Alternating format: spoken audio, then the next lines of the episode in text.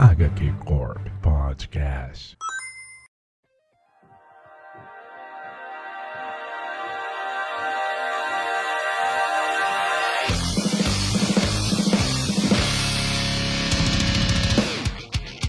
Salve, salve, pessoal! Está começando o HQ Corp. Eu sou o Konema e hoje chegou a hora de morfar. Não, não, não, não. Parece, mas não é. Hoje a corporação se reúne para falar de um quadrinho que flerta ali tanto com os Power Rangers como com o Invencível. Hoje a gente vai para a editora Image para falar de Radiant Black, Radiant Black. Como que seria a pronúncia correta? Alguém me dá uma cola? Sei lá, Radiant Black. Radiant Black. Radiant Black. Se não é, agora virou. Durante esse programa todo falaremos Radiant Black. e junto comigo aqui eu vou juntar as cores do arco-íris, todos uniformizados, todos preparados com seus poderes especiais para conversar desse quadrinho maravilhoso. Mas fique tranquilo, meu caro ouvinte, pois a gente vai avisar quando tiver spoilers sobre esse quadrinho, além de estar escrito na descrição desse programa para você quando que começa, né, esse bate-papo com spoiler, então você vai seguro escutar um pouco sobre esse gibizinho que ainda vai chegar no Brasil ou já chegou? Já chegou por aqui, Bruno Mael? Não chegou ainda no Brasil, mas você pode adquirir esse gibi. Onde que você pode adquirir? Onde você adquire um gibi que não saiu no Brasil? Cara, eu vou na Comic Signature. Não sei você. Exatamente, na Comics Signature vai ficar aqui na descrição o link para vocês comprarem o primeiro volume, o segundo ainda não foi lançado, mas vai sair em breve, né? E é legal que a Image tem um esquema que geralmente os primeiros volumes são sempre mais baratos, né? Geralmente, pô, em vez de 20 dólares são 15 15, em vez de 15 dólares são 10. Então também é mais fácil de pegar, já é um preço que infelizmente é basicamente o preço dos encadernados da Panini, o encadernado que tá sendo esse primeiro volume, mesmo sendo importado, né, já é um preço que o brasileiro já é tomado. Então pode pegar e pode fazer como eu, pega sempre o primeiro volume de vai nunca mais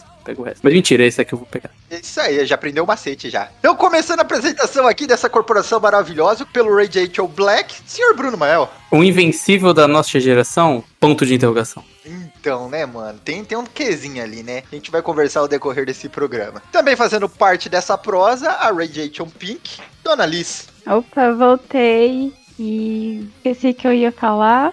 Desculpa. Hoje eu estou terrível. Sem problema, acontece, faz parte. Se não acontecesse, é porque estava errado. Mas estamos aí. E ao lado da nossa Radiation Pink, a Radiation Red, Dona Monique. Nada como as aventuras de um jovem fracassado de 32 anos para trazer identificação ao jovem adulto brasileiro, não é mesmo? Pois é, e com dívida, né? Com muita dívida. com dívida, já na primeira página meio. já, já carismático já por causa disso. E para fechar a roda da corporação, Radiation é Yellow, nosso senhor Alan. Olá pessoal, eu sou o Alan do HQ Pages e hoje a gente vai acompanhar o Neita, o herói que teve a carreira mais longa usando uniforme nos quadrinhos. Ou não surpreendente no quadrinho que a gente vai conversar mais para frente. E claro que nessa conversa toda de Radiation Black, de personagens uniformizados, quadrinho maravilhoso, a gente tinha que trazer um convidado especial. E para quebrar alguns ovos, a gente trouxe aqui o Radiation especial, o Radiation Ninja, o Sr. Nico. Oi, gente, sou o Nico Garófalo e vim aqui pra, pra, pra gente falar desse Power Rangers pra maiores de idade. Que é, é muito bom. Então é isso, meu caro ouvinte a gente vai conversar desse quadrinho do Killer Riggs. Naquele formatinho da corporação que você já está acostumado, a gente vai falar um pouquinho sobre o autor, sobre os artistas, sobre os dados de produção desse quadrinho. E aí depois a gente entra numa zona de spoiler para falar sobre a história um pouco é, mais a fundo. E aí vai por sua conta em risco, ou você vai lá no Comic Signature e adquire o quadrinho, e aí você fica safe e escuta o programa. Mas caso você ainda não tenha lido o quadrinho, lê, depois volta para escutar que a gente também agradece. E esse quadrinho, né, assim, ele tem um, ele tem um, um spoiler que acontece aí no, no no primeiro arco, assim, né? Um pouco até parecido com o tal do Invencível, a gente vai discutir depois. Tem uma virada que acontece. Então, assim, vai ter um alerta de spoiler, soft spoiler. Ah, o personagem esse vai fazer. E vai ter o alerta de sport, spoiler, spoiler pesado. Spoiler que a gente leu sem saber e ficou surpreso. Aquele que é realmente aquele que, que estraga a experiência, né? Aquele que você, você não pode gritar na escada rolante quando você sai do cinema, senão a criança vai vir te bater. Então, é, vai ter o alerta de spoiler leve, o spoiler zero, spoiler é, light. E aí vai ter um alerta de spoiler mais pesado, um spoiler mais, né, com mais açúcares e glúten e tudo mais. Então, assim, fiquem aí de olho, né? Se você gostar do que a gente falou no começo do programa, corre pra ler, corre atrás, depois volta pra ouvir a parte com spoilers, porque vale muito a pena ter a, a surpresa de como tudo se desenrola. É, a gente tá até avisando bastante sobre isso, porque é um quadrinho muito bom. Então vale você ler, vale. As surpresas dele são sensacionais. E como não chegou aqui traduzido no Brasil, tipo, tem, né, tem um- uma galerinha curtindo, lá fora tem um, seguidores maiores assim do gibi, aqui tem menos. É legal também porque muitas vezes a pessoa nem ouviu, né? Então, se ela não ouviu, ela também escapou do spoiler, né? É como tipo um, um invencível da vida que é meio difícil, né? Quem não viu o primeiro episódio no dia pode ter sido pego e já entrou na internet e sabe o que aconteceu. Então corra atrás de ler antes que, que vire moda, que vire série, mentira. Mas corra atrás de ler antes porque vale muito a pena. Antes que o pessoal comece a fazer cosplay, corre lá. Sem mais delonga, meu caro ouvinte, vamos para o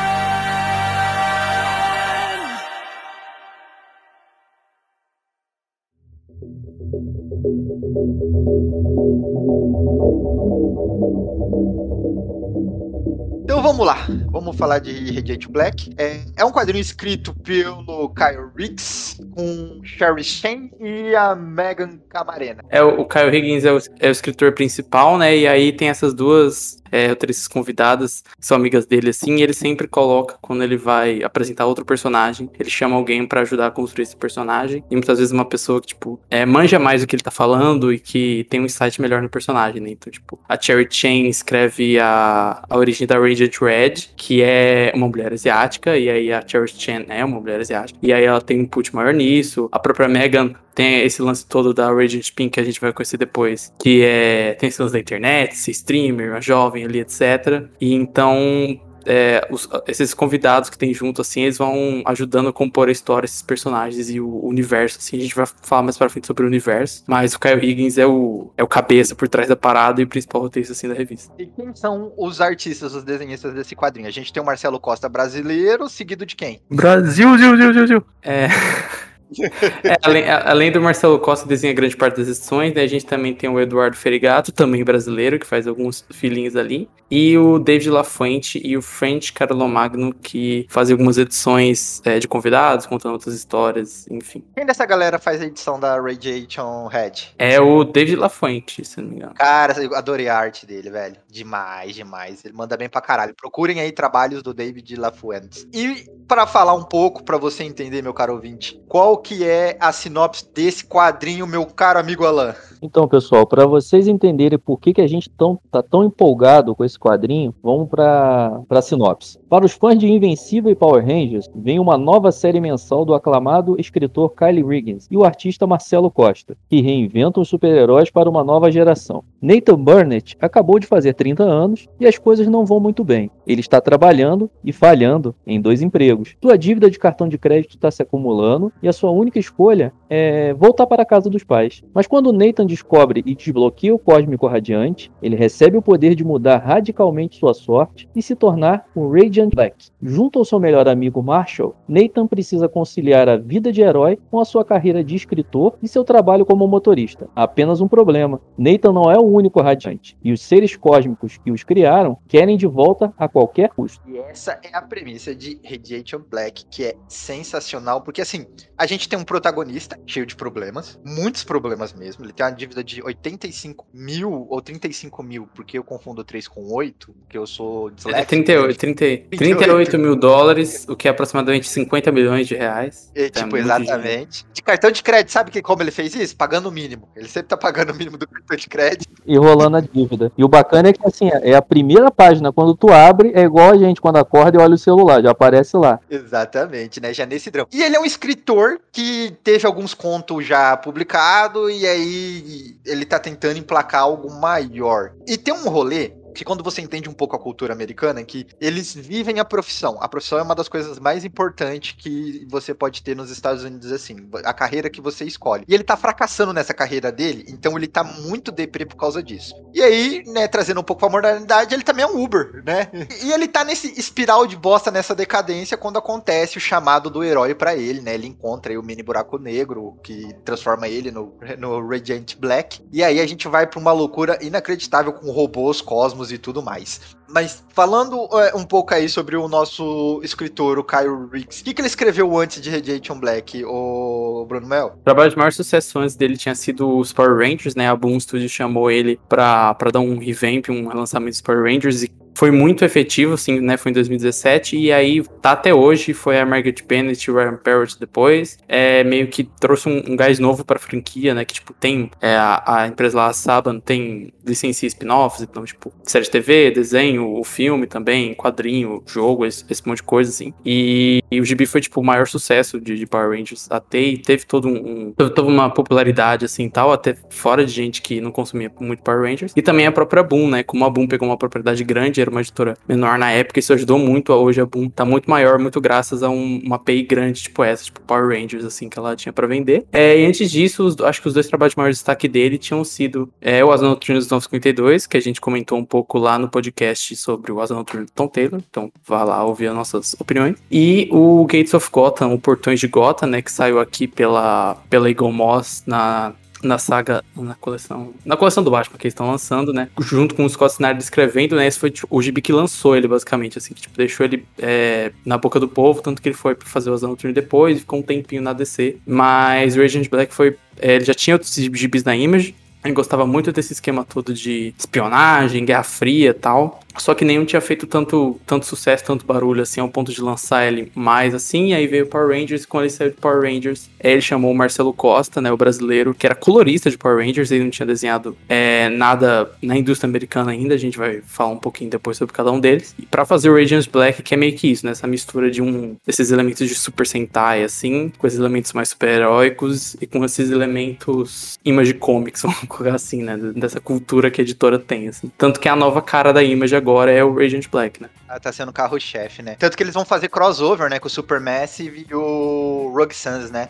Dentro da, da, da editora. E, cara, parece tem potencial pra ser extremamente promissor. Pergunta para os nossos amigos aqui participantes: alguém leu os Power Rangers do, do Carl Riggs? Porque eu só escuto elogio, mas eu nunca peguei pra ler. Eu li e eu gostei bastante. É, foi, é uma dose de nostalgia, né? Que você se pega de volta naquela, naquela série do, do- dos anos 90. Mas também. Crescemos com elas, né? É, exatamente. Mas tem muita novidade, assim, de, de pormenores do dia a dia que a gente não acompanhava, sabe? E é extremamente divertido e mostra uma coisa, uma parte muito mais brutal do que é ser um Power Ranger. E, e cara, eu, eu, eu acho que se vocês conseguirem ir atrás, assim, é, eu indico pra caramba, porque é muito, muito bom. Aqui no Brasil acho que saiu pela Pixel, né?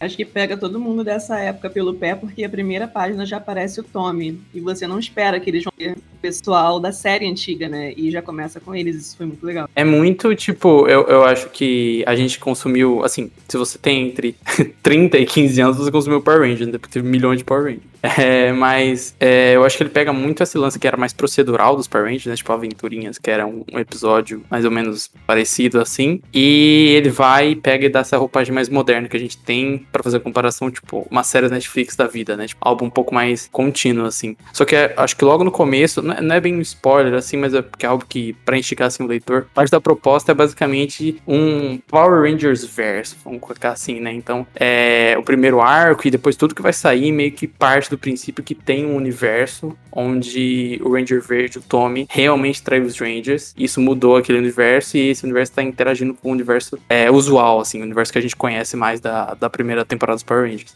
Então a proposta é meio que essa, assim, tipo, pegar algo que você reconhece, algo que a gente lembra de infância, você já tenha visto o primeiro Power Rangers, os, os seguintes, assim, e pegar e meter um multiverso, meter um arife ali das ideias, sabe? E trazer essa ameaça e trazer o, o novo, o novo vilão lá, que é o Dracon, e trabalhar com muito do, tipo, trabalhar muito em, tipo, subverter um pouco o Power Rangers, ao mesmo tempo que fazer muita coisa de um Power Ranger mais clássico, assim. Eu, nem, eu não li tudo, mas eu li, eu li um, eu li até, até um crossover que ia ter, eu acabei não lendo crossover. Mas vale muito a pena pegar, assim. Ainda mais esse hype de multiverso que a gente tá atualmente. Mano. Então fica a recomendação, quem sabe no futuro aí a gente tem até um programa aqui da casa com os Power Rangers do Kyle Riggs. E falando um pouco dos artistas, né? Marcelo Costa, é artista colorido do, do Brasil, né? Pátria amada, graças a Deus, tá lá fazendo história. Vai, vai que é tua, meu querido. Ele trabalhou com, com o Kyle Riggs né, na coloração, que nem o Bruno Mel disse aí, de Power Rangers, né? E que mais que ele fez, Bruno Mel? O Marcelo teve um- uma carreira até um pouco extensa ali como colorista, né? Power Rangers, fez Firefly,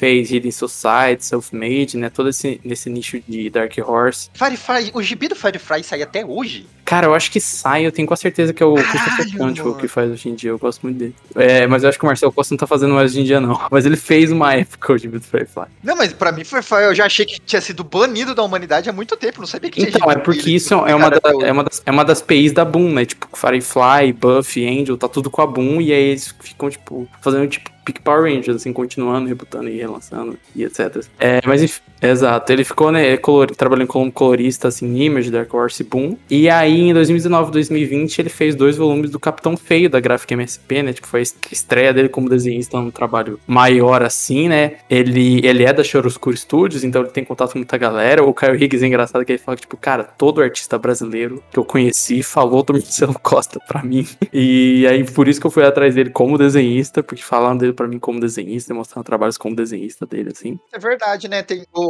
o Kyle Riggs, ele é um cara que, que, que ele gosta de trazer artista brasileiro pra trabalhar com ele. Porque, se eu não me engano, ele, ele em alguma coisa ele trouxe o Abel também, não foi? Pra trabalhar com ele. Agora, eu, eu lembro que no Ordinary Gods, é. Caramba, eu, vou ter- eu vou abrir aqui pra não, pra não fazer desfeita de não dar o nome do cara. Calma lá. Eu sei que o Abel tá no, no, no Rug Suns, mas eu não sei se é o Kyle Riggs que escreve o Rug Suns também. Não, não é, é, não é, mas é o, é o Ryan Parrott, que também tinha feito Power Rangers. Aí no Ordinary Gods tem o Felipe Watanabe. E no Asa Noturna tem o, o Ed Barrows. Mas se eu não me engano, tinha até tido uns fillers de outras. De outros artistas também, mas enfim, ele trabalhou com os caras brasileiros assim. E aí, os dois filmes de Capitão Feio fizeram tipo, barulho, especialmente aqui no Brasil, né? Mas lá fora não é algo que chega tanto, por mais que a MS a MSP traduz conteúdo pra fora. E aí, em 2021, ele estreou como desenhista na indústria americana mesmo, com o Radiant Black, assim. E, e que estreia, né? Tipo, desde a primeira edição, eu acho que, tipo, a edição, a edição ele só vai melhorando e fazendo paradas mais interessantes, assim. Cresce só. E aí os dados de publicação do nosso querido Radiatus Black, né? Estreou em fevereiro de 2021, com três edições publicadas até o nosso presente momento. Dois encadernados de, de 12 e já, já tem pra lá pra fora. É, Eu acho que o, de, o volume 2 tá pra sair. Dá pra sair pra fechar mais seis, né? Isso. Muito bacana, é um quadrinho assim sensacional. E lembrando, né, que o, o- como eu já comentei aqui, o Radiant Black tá fazendo tanto sucesso lá fora que ele vai fazer um crossover com Super é, com é que também é uma espécie de, de Power Ranger da Image, e com Rogue Sun, que é uma publicação nova que tem um Abel desenhando e é sensacional também, tá ligado? E aí tá juntando tudo assim na casa, a Image tá começando a criar o Image verso assim, sabe, do- dos personagens da, da própria editora, que tá muito interessante. É, é uma parada muito Image, né? Porque a ideia da Image dos anos 90 é abre Era aspas. isso, né? ouça o nosso episódio sobre a história da Image, era muito isso, né? Tipo, era cada um criando esses personagens, né? E aí, Supermassive é o nome desse crossover que deu o nome ao universo, que eles chamam de Massive Verse, assim. Que é com o próprio Radiant Black. Aí a Inferno Go Red, que é uma personagem é, do Matt Groom que ele lançou no Patreon, se eu não me engano, e depois ia sair uma edição física. E aí o Kyle Higgins divulgou no meio da revista do The Radiant Black, assim, todo mundo não entendeu muito porquê, achou que Tucker era brother, depois que foi criar esse universo, né? Eu achei que essa. Como que é o nome dela aí que você falou aí? A Inferno Go Red. A Inferno Go Red, eu achei que o nome dela era Supermassive. É, Mas é, é porque é a única que a gente não conhece, né? A gente bate o olho e ela não. Eu falei, não tem é ainda. dela. E aí tem o Rogue Sun, né? Do, do, do Graham Parrott, que é parceiro de, de trampo de Power Rangers lá do, do Kyle Higgins. Que com o brasileiro Abel, né? E que também. A, gente bate o parece a mesma coisa. Ah, um cara de capacete, uma armadura. É o Radiant Black 2, assim. Mas é uma outra parada, uma parada que mexe um pouco mais com esse lance de, de cavaleiro, de. medieval. Esse um lance mais mágico, vamos colocar assim, né? Então ele tá expandindo o universo com essa galera que, que é amiga dele, assim, criando esses personagens. E é um bom até ponto de partida o Supermassive, assim, porque não tem muito, tipo, é, ah, você tem que ler, ter lido um monte de coisa antes dele. Você pode ler e aí você vai ler cada um dos três personagens você saca que eles são, assim, é um crossover bem à moda antiga, assim. Exatamente. O Rogue Sans e a outra maluca e vermelha, que eu não lembro o nome, porque eu sou ruim com nomes. Alguém já leu? Não, ainda não. Eu tô separando aqui pra gente. Eu ainda tô separando pra, após esse programa, que a gente vai sair daqui bem mais empolgado do que a gente já tá, já seguir e conhecer mais desse massivo verso aí. Porque o Rogue Sans eu tô esperando acumular edições suficientes, porque eu não sou um tipo de pessoa que consegue ler ou esperar um mês. Eu, eu, eu não consigo. Eu tenho ansiedade mais 10 então eu, eu preciso acumular coisas para poder ler. Mas é isso aí, então fica aqui a nossa contextualizações. Agora, a partir de agora, a gente vai falar do quadrinho, ainda sem spoilers. Quando começar a parte com spoilers, a gente avisa você, meu caro ouvinte.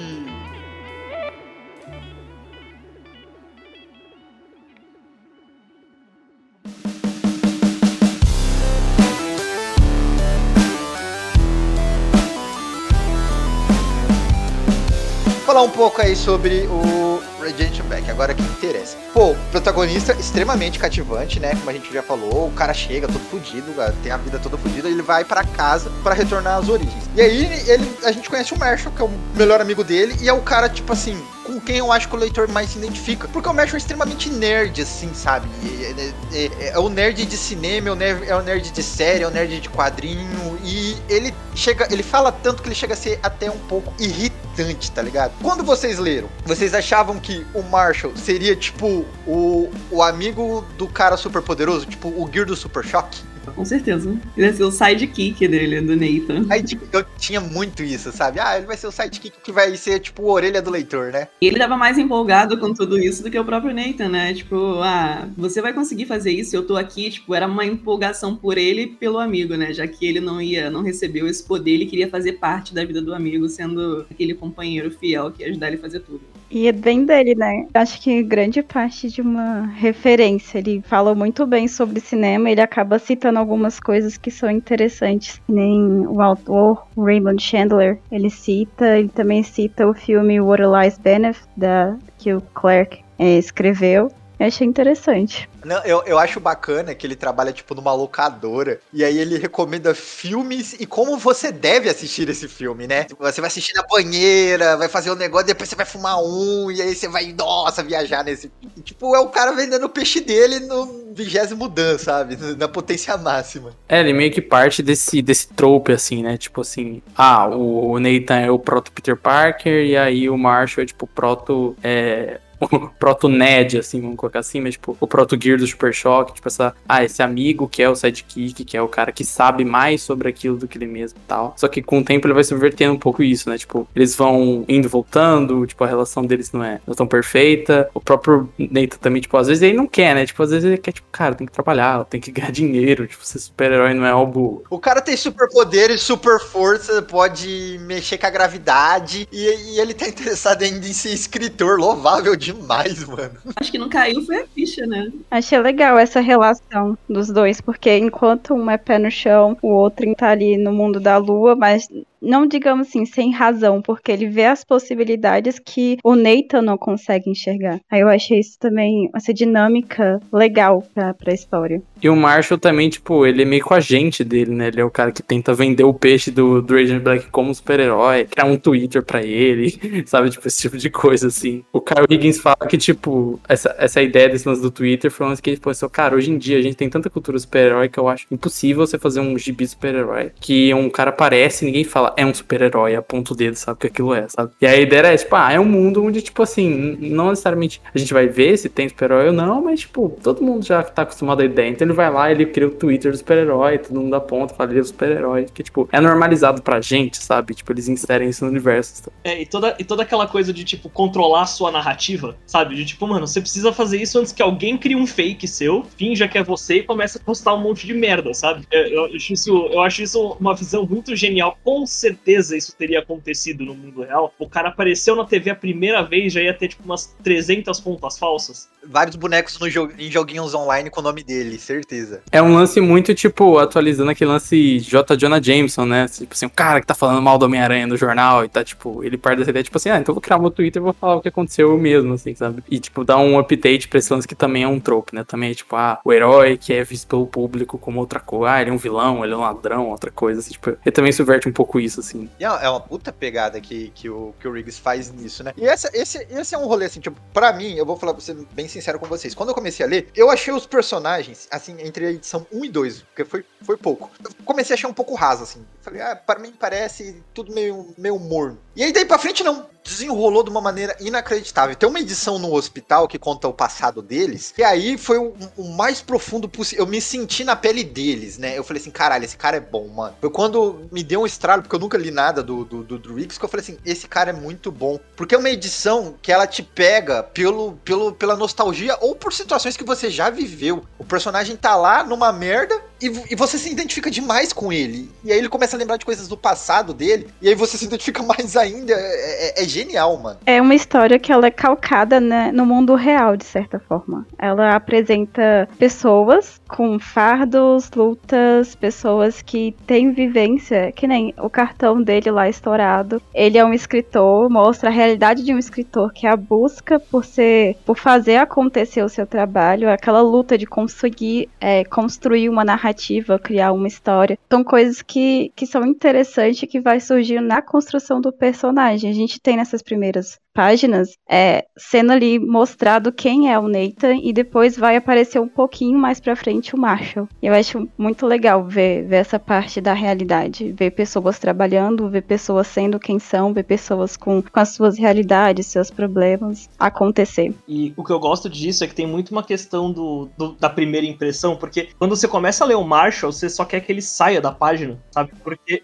porque ele é muito chato, ele é muito chato, tipo, ele é aquele amigo inconveniente conveniente que você fala, tipo, ele, ele, é um, ele é um cretino, mas ele é o meu cretino, sabe? Pra você ter ideia, tipo, o nível de incômodo no começo da história com o Marshall tem era como se ele fosse o Barney do Met Your Mother, que você sabe que é um cara todo errado, que é irritante, você só quer que saia da página. Aí quando humanizam ele, você quer ser o melhor amigo dele. No final da segunda edição, você só, você só quer, tipo, abraçar o Marshall, sabe? Exato. Tem um lance, um lance meio, tipo, eu vou, eu vou fazer a comparação, um lance meio Big Brother, assim, porque, tipo assim, a gente olha pro Mark, a gente tipo, porra, esse cara, esse cara tem essa personalidade, ele tem esse background, tem isso, isso, isso. Você vê que ele é um cara problemático, só que aí você reverte e fala, não, mas pera, esse é exatamente a pessoa que a gente tem que contar a história. Tipo, você tem que ter essa história, porque ele é um personagem que tem, tem conflito e tem, sabe, tipo, coisas para evoluir e tal, sabe? Que é um problema muitas vezes onde a gente vê uma série, um filme, um gibi, onde o personagem meio que, tipo, não tem pra onde ir, assim, tipo, não tem o que fazer. Ele, ou ele não tem, não tem, não tem nada de ruim, mas também não tem nada de bom, sabe? Tipo, é legal um pouco disso, assim, porque no começo o Nathan é introduzido nisso, né? O Nathan é introduzido todos os problemas, todos os conflitos da, da vida pessoal dele, e depois o Marshall aparece como coadjuvante, também vai ter os conflitos dele e você entender ele, assim, como, como personagem.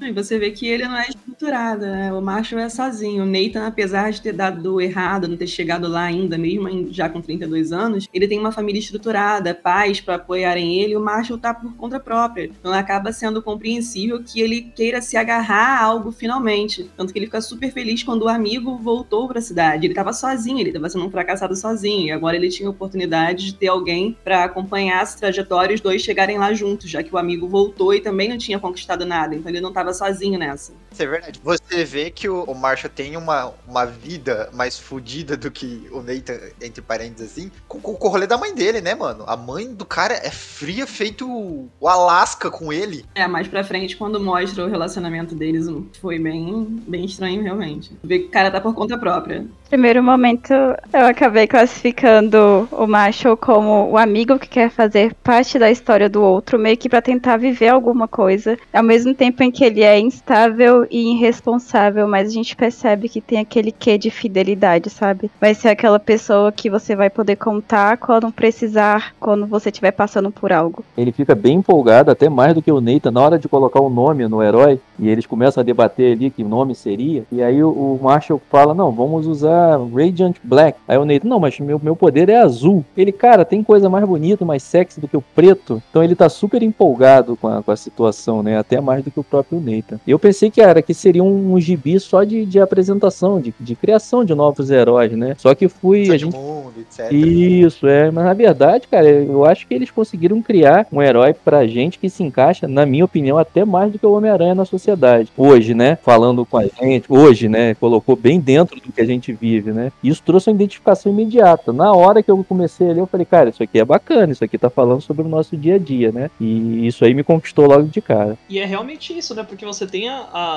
a questão de pessoas que, querendo ou não, muita gente tá repensando a própria vida. A gente passou dois anos presos dentro de casa, tipo, sozinhos. Então, tipo, tá todo mundo falando, pô, o que eu, o que eu faço é o que eu quero fazer de verdade? É, eu sou bom no que eu faço? Será que eu perdi o meu emprego agora nessa, nessa pandemia? Será que eu consigo alguma coisa melhor? Será que eu vou ficar estagnado para sempre? Será que eu vou ter que voltar para casa dos meus pais? Então ele pega num ponto que tá, assim, extremamente sintonizado com o que, o que é a vida hoje, sabe? De novo, o Homem-Aranha ele pegou uma uma coisa de uma adolescente de 14 anos nos anos 60. No meio da depressão dos Estados Unidos, onde era Exatamente. preciso até as crianças trabalhar para completar a renda em casa, e o Radiant Black trans- transporta para os tempos atuais. É, o Radiant Black falou, mano, nós estamos todo mundo fudido em economia. É, a questão de, principalmente em setor criativo, se você não conhecer 30 pessoas, é, se você não tiver costas quentes, você não chega a lugar nenhum, sabe? E, e ele traduz isso, ele traduz muitas das nossas frustrações, assim. E eu gosto que não é aquela coisa só do, do, do Nathan, que é um, um homem hétero branco, por exemplo. Você tem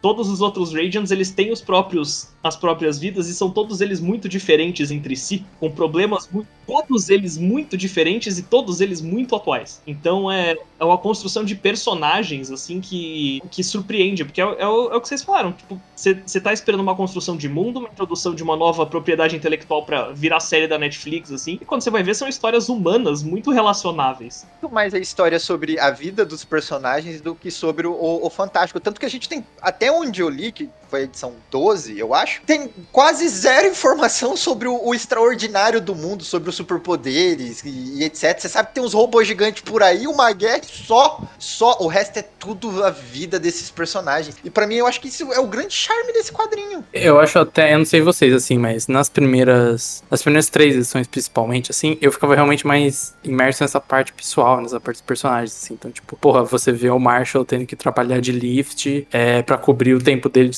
escritor. Tem aquela edição que é a terceira, que é tipo o Writing Day, né? Tipo, o dia que ele vai escrever, que é maravilhosa, assim. Mostrando, tipo, o, dia dele, o dia a dia dele tentando escrever e a história que ele tá escrevendo, ele fazendo e refazendo ali e tal. Só que essa parte da ação super-heróica, tipo, é legal, é muito bem desenhado, o Marcelo Costa é maravilhoso, assim. Só que ainda ficava naquele, tipo, ah, eu meio que já vi isso antes, ou, tipo, eu não tava 100% engajado nessa parte, assim. Só que eu acho que a partir disso, depois ele começa a se aproveitar, tipo, ok, eu te apresentei esses personagens e você criou conexão emocional com eles, então vou fazer coisas com eles. Então, agora, a partir da 4, parece que a ação e as lutas e tudo que acontece tem muito mais esse peso do emocional e o peso dos personagens, assim. E você, você tá empolgado não só porque, tipo, é um soco muito legal, mas é porque, tipo, esse personagem que você se importa tá dando um soco nesse personagem X que fez uma coisa Y, assim. Então, tipo, ele, ele cria essa conexão muito bem nas primeiras edições e depois disso tá, tá aqui até pra sempre, basicamente, até onde saiu de B, tem muito disso, assim, que você se afeiçoou muito bem aos personagens, você teve essa conexão emocional, assim. E o Nico tinha falado um pouco sobre esse lance de, de pá, um Homem-Aranha nos 60, essa versão moderna e tal, né? É curioso porque os personagens Marvel DC têm isso, né? Tipo, eles são personagens que estão em 2022, mas eles têm aquele, eles têm aquela, aquele fiozinho de prata prendendo eles até 1960, 1940, assim. Então, tipo, Tem muito leitor com esse fiozinho preso lá também.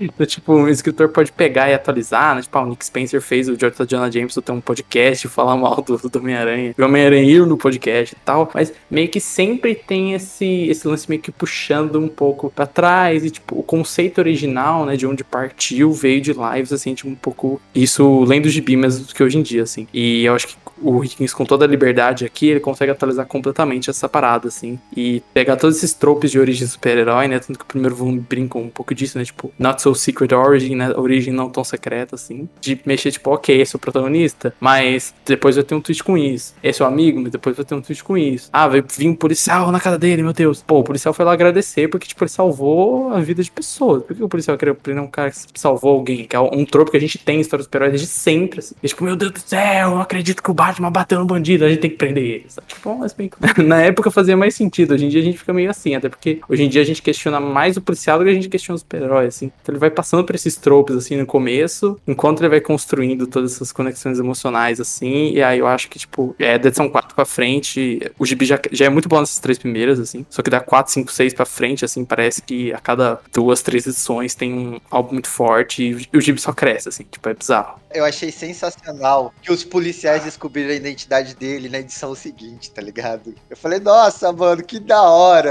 É, é muito realidade. Os policiais falando, mano, você vomitou a, a- a dois metros da onde você passou a noite. Você acha que a gente não ia descobrir onde você morava? Eu achei legal que dessa vez, ao invés de ser a polícia atrás do novo super-herói, é, ele tava sendo meio que perseguido na internet pelo aquele canal, né, do YouTube, daqueles dois estavam difamando ele, falando que talvez ele fosse um super vilão, que a gente tinha que ficar de olho neles, e é bem o que acontece hoje. Qualquer bafafazinha, por menor que seja, a internet, esses criadores de conteúdo da fofoca e tal, eles caem em cima das pessoas e podem acabar com ela. É basicamente isso que estava acontecendo já desde a primeira aparição do Nathan. Exatamente. Bacana. É, em relação à questão da emoção no quadrinho, ela também é muito bem trabalhada através das cores. É, eu sou o tipo de pessoa que adora reparar nesse detalhe, de que cor está sendo usada, em qual momento, como é que aquela cor casa com aquela cena. E nas primeiras cenas ele traz vários tons de azul e que eu achei incrível por causa por remeter aquilo que o Nathan estava passando, né? Um momento difícil, um momento frio na vida dele. E aí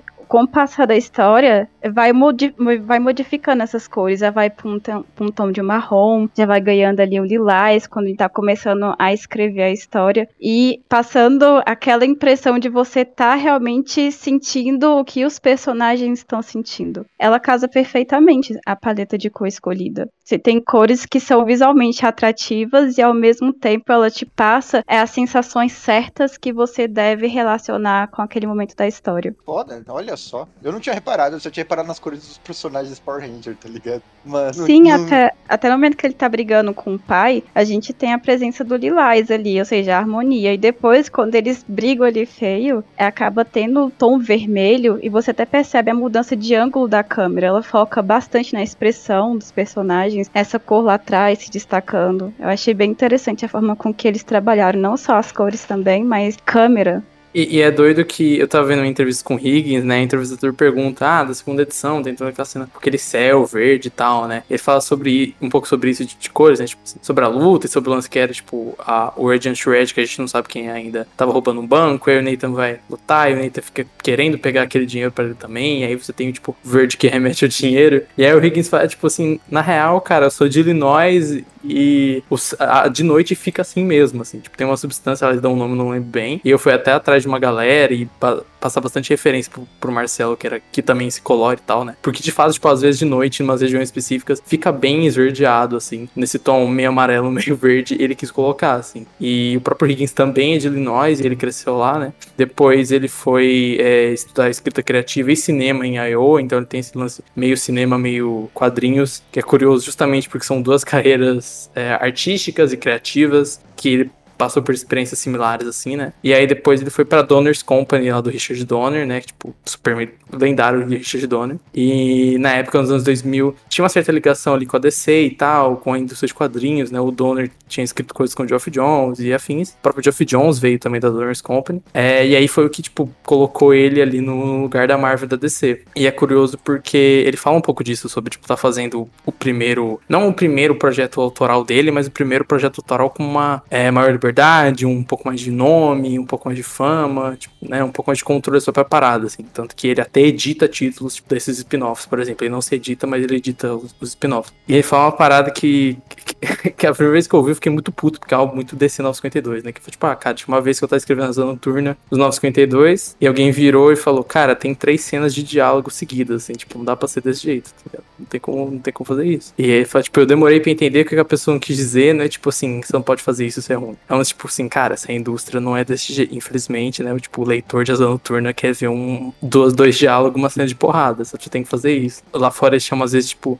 real estate, que é, tipo, basicamente, tipo, aquele lance imobiliário de é, metra, metros quadrados, assim, tipo, você não tem o espaço na página que um gibi de 24 páginas tem que ter. E ele penou um pouco com isso nessa indústria. E quando foi chegando aqui no Radiant Black já com um pouco mais de liberdade, ele fala um pouco disso, assim, que ele já teve liberdade para fazer uma edição que o mote central é o dia de escrever do Nathan, que vai ter uma cena de ação, tipo, aqui e ali, mas vai ser majoritariamente, tipo, texto e conversa de personagem duas páginas que é o texto que ele tá escrevendo, cara. Sim. Ou a primeira edição, né? Tipo, a primeira splash que a gente falou, o celular dele mostrando a conta bancária e o, e o celular falando que ele não pode, não pode fazer empréstimo, sabe? Tipo, mexer um pouco com isso, assim. E é algo é meio triste, assim, mas que é real, assim. Muitas vezes na indústria a gente fica, até como leitor, né? A gente fica tipo, ah, por que, que o Zezinho Jr. não interagiu com a Phoenix Gray 64 no GB é, Superman 79? É porque, tipo assim, né? Tem que ter 24 páginas, tem que funcionar desse, desse jeito, o plot tem que ser desse jeito. É um pouco mais presinho, assim, né? E com essa liberdade maior que ele teve, ele fez algo que, tipo, é muito humano e que é muito você sente a experiência pessoal, mas não ao ponto de virar o self-insert, assim, e de fazer um gibi que é muito em cima dessas conexões, dessa parte mais pessoal, assim, assim. E aí é muito legal ver isso. Como fã de. É, eu tô falando até antes da gravação. De X-Men do Claremont, assim, né? E de edições que são basicamente só conflitos de personagem, não tem nenhuma, nenhuma porradinha, não tem nenhum raio saindo da mão da tempestade. É algo que a indústria americana meio que foi se perdendo depois dos anos 90, assim. É legal ver ele conseguindo fazer isso, assim. Tipo, o gibi que, apesar de ter toda essa ação, ele consegue inserir páginas de texto ele consegue inserir um, um bilhão de diálogo e fazer um negócio super humano, assim, sabe? Exatamente, mano.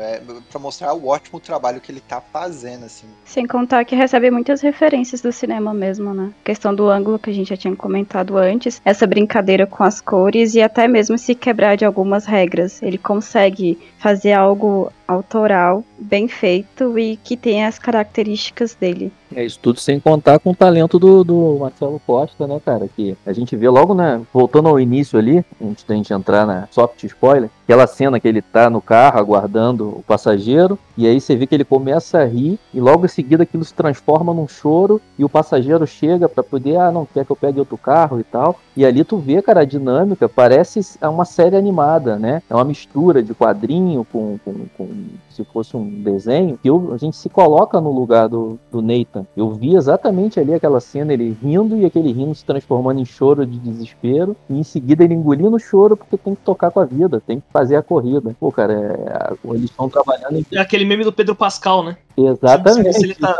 se ele tá rindo, se ele tá chorando. Eu pensei em outro meme que eu vi, eu acho que no TikTok, que é a pessoa, é, a vida adulta, ela vai começar a chorar, dela fala assim, ih, minha roupa tem que estender. Daí ela vai lá e estende a roupa. Aí ela vai começar a chorar, dela, ai caramba, tem que tirar o frango pra fazer. Aí ela vai na, na cozinha. Tipo, o adulto não tem tempo de chorar, tá ligado? Ele tem muita coisa pra fazer. Eu, eu me senti muito nisso nessa cena aí, sabe? Tipo, mano, foi mal aí, bora, que tem que trabalhar.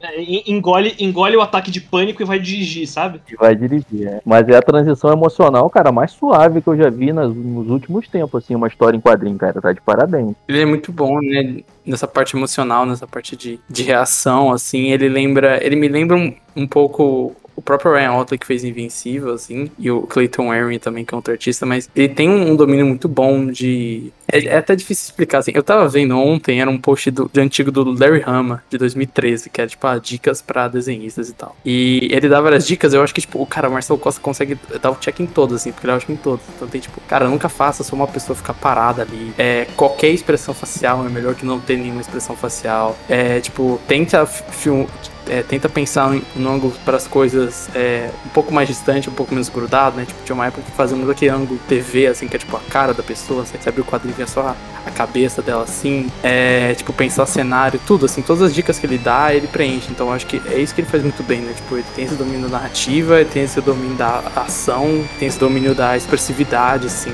que, que é outra coisa, tipo, a gente falava, tipo, ah, beleza, o Vikings faz a gente se importar com o personagem, só que se a gente não tivesse essa parte visual, né? Tipo, saber o que ele tá sentindo ou como tá se, se sentindo, pensando só na, na expressão facial, assim, é, não seria a mesma coisa, sabe? Tipo, o Marcelo Costa traz muito isso, assim, pro, pro Jeep.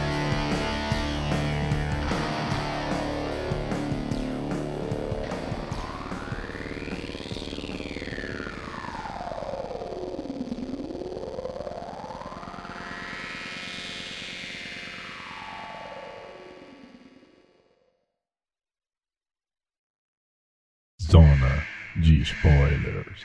Zona de spoilers.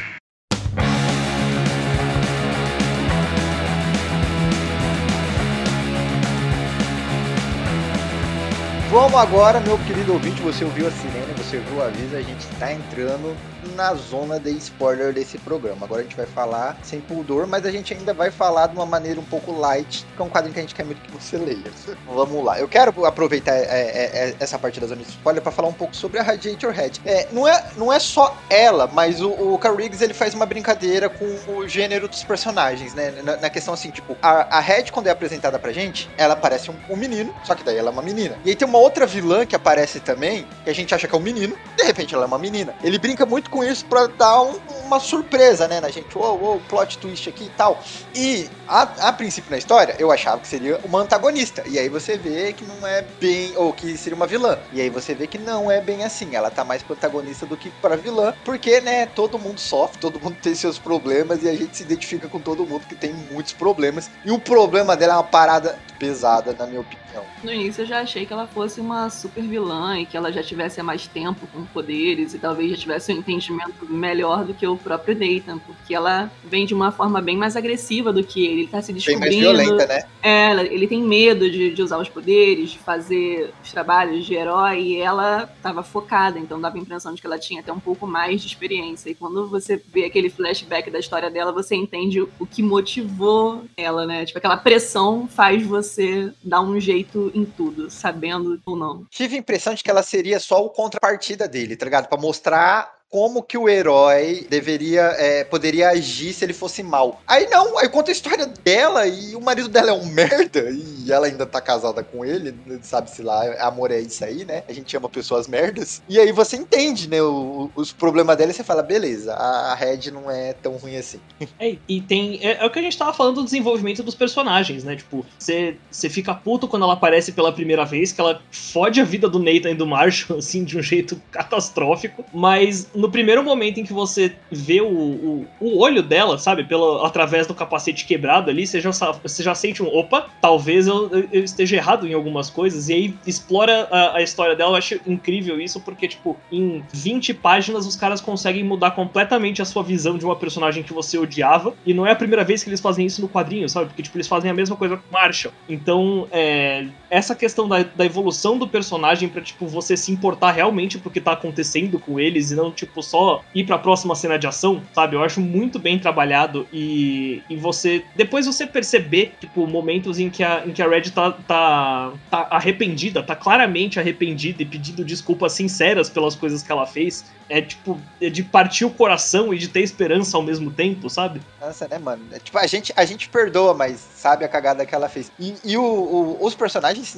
dentro do quadrinho tem motivo de, sabe? Tipo, não, mano, sai daqui. Tu botou meu amigo no hospital, sabe? Fez algo muito grave. Mas aí você vai tomando partido, né, pe- pelo, caso do personagem. E diga-se de passagem, todo- todos os, os outros Radiation que vão aparecendo no quadrinho, tirando o ninja psicopata, que apesar de tudo, né, eu, eu achei muito bem desenvolvido quando essas edições solos dele, pra mim, são, eu acho que talvez a coisa que eu achei mais bacana no, no, no gibi, assim. Porque a da, a, a da Pink também, quando conta a história dela, eu falei assim, caralho, mano, é o problema de toda adolescência, todo adolescente, né, todo jovem, adulto, do, dos tempos atuais, assim, é a pessoa tentando se firmar no mercado de trabalho com uma profissão que as pessoas não consideram profissão, as pessoas da sua vida jogando na sua cara que você não tem pra uma profissão, porque elas vivem um sistema de, de sustento mais antigo, e você morrendo de ansiedade o tempo todo, porque você não sabe o que você tá fazendo da sua vida. Foi, pra mim, sensacional a história da Rosa. É o papel de se encontrar, né? Parece o que todo mundo que tá trabalhando com algum tipo de influencer digital tá passando, qualquer criador de conteúdo tá passando por isso agora, porque na verdade ninguém entende. Todo mundo espera que você tenha um emprego formal, né? E quando você começa a desconstruir esse papel do emprego formal e seguir o que antes as pessoas consideravam como só um sonho, você tem que lutar muito, porque eles pensam assim, como a Alice citou lá atrás, a questão do, do Nathan querendo ser um escritor e toda a dificuldade de você se lançar e acreditar no seu trabalho. Hoje, quem quer escrever, seja um quadrinho ou um livro, também vai passar por essa dificuldade de ver a família falar: olha, você precisa encontrar um emprego de verdade e, paralelamente, você vive esse sonho aí. As pessoas não consideram isso como um emprego de verdade, né? Acham que você só tá só vivendo um sonho. E ela passa por isso, o Nathan passa por isso também. E, e toda aquela pressão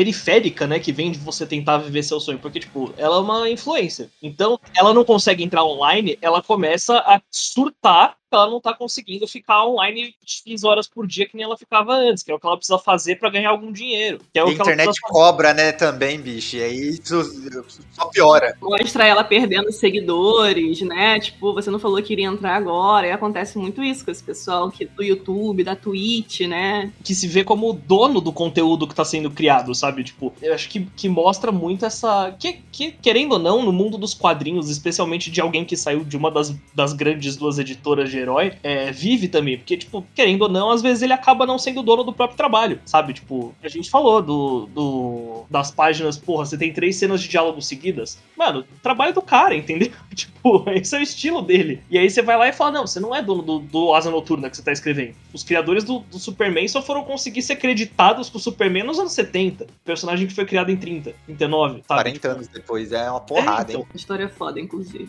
Isso de dele ser o criador, ter o controle, ele pesa muito personagens como o Radiant Red, né? Tipo, quantas histórias a gente já leu, que é o inimigo do Homem-Aranha, que ele é um cara de bem, só que ele tem que assaltar pra ajudar a família dele. Aí ele vira amigo do Homem-Aranha. Aí sai o roteirista, entra o roteirista, ele vira mal de novo, ele bateu no Todo, tipo assim, eu falei, o Homem-Aranha, qualquer personagem a gente vê isso, assim, porque não tem controle, né? Tipo, é muito difícil. É, aquela API não é sua e é uma mídia que tem é, restrições, especialmente nesses personagens, né? Tem restrições, questões de mercado, questões de uma empresa multibilionária que é dona dela, etc. E que não consegue. É que ele consegue. Tipo, ele apresenta a Radiant Red como uma pessoa criminosa, ela faz uma coisa terrível, que é o twist principal do, do gibi. E a partir disso ele vai contar a história dela, a partir disso ele vai re- redimir ela, ou, tipo, justificar ela, assim, né? E inserir ela naquele ambiente. E tudo bem, sabe? Eu sei que daqui a seis edições ela não vai ficar do mal e matar todo mundo, sabe? Porque você tem aquele controle, assim, na mão dele. Isso é que existe existe em gibis autorais, gibis fora do ciclo Marvel DC em geral, assim. Mas eu acho que nesse específico, né, onde ele mexe muito com esses tropes e muito com esses tipos de história que a gente já viu e dá uma subvertida, é legal a gente ver isso, assim, ver essa personagem que vai dar água pro vinho a partir do momento que a gente entende quem ela é, entende todos os dramas dela. assim.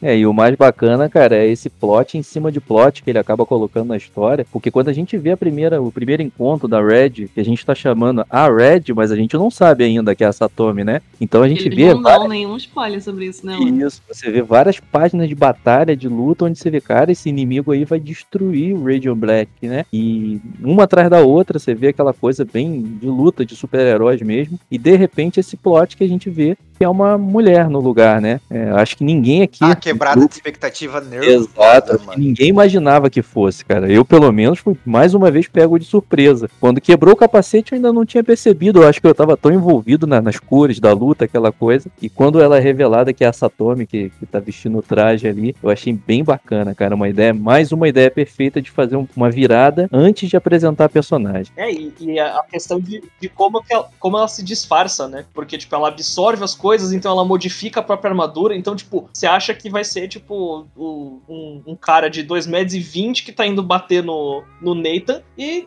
e a Satomi que tem, tipo, 1,50, tá ligado? Que parece que se, que se o marido apertar ela um pouco mais, ela quebra, sem armadura, sabe? Essa quebra de expectativa é muito legal, porque assim, você espera já que seja um personagem homem, mesmo que ninguém tenha dito nada. Ninguém disse nada, poderia ser uma mulher também, mas você não pensa nisso, porque ela é mais brutal, ela parece ser mais forte, mais entendida do assunto dos poderes do que o Nathan, então assim, parece ser um cara foda. E ninguém espera que pudesse ser uma mulher foda também, a não ser que ela tivesse aparecido com um uniforme rosa ou mostrado alguma coisa antes. Porque a gente sempre espera talvez a fragilidade da mulher, e ela não apresenta isso em momento nenhum, apesar de estar passando por uma situação pesadíssima também. E, e a gente ainda tem muito aquela, de novo, a questão do, do Power Rangers. Que a gente cresceu que o, o Ranger vermelho, ele é sempre um homem. E ele é o líder, né?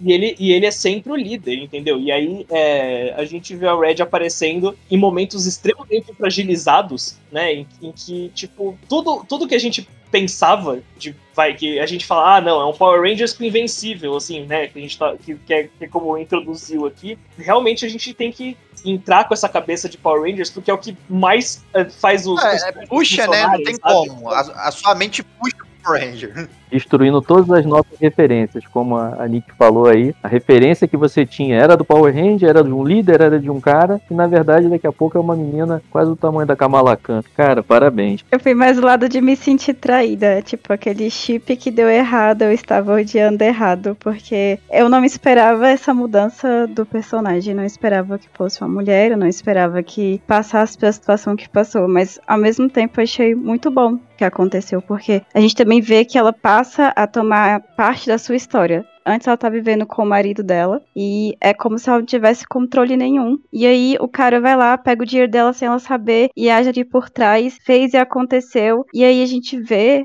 a mudança também ocorrendo com ela, ela se construindo também. Ela passa a assumir a liderança do que ela vai fazer. Tudo bem, não foi a melhor escolha assaltar um banco, não foi a melhor escolha é, fazer o que ela fez, mas a gente vê o momento em que ela começa a tomar consciência de que ela pode fazer algumas coisas acontecerem.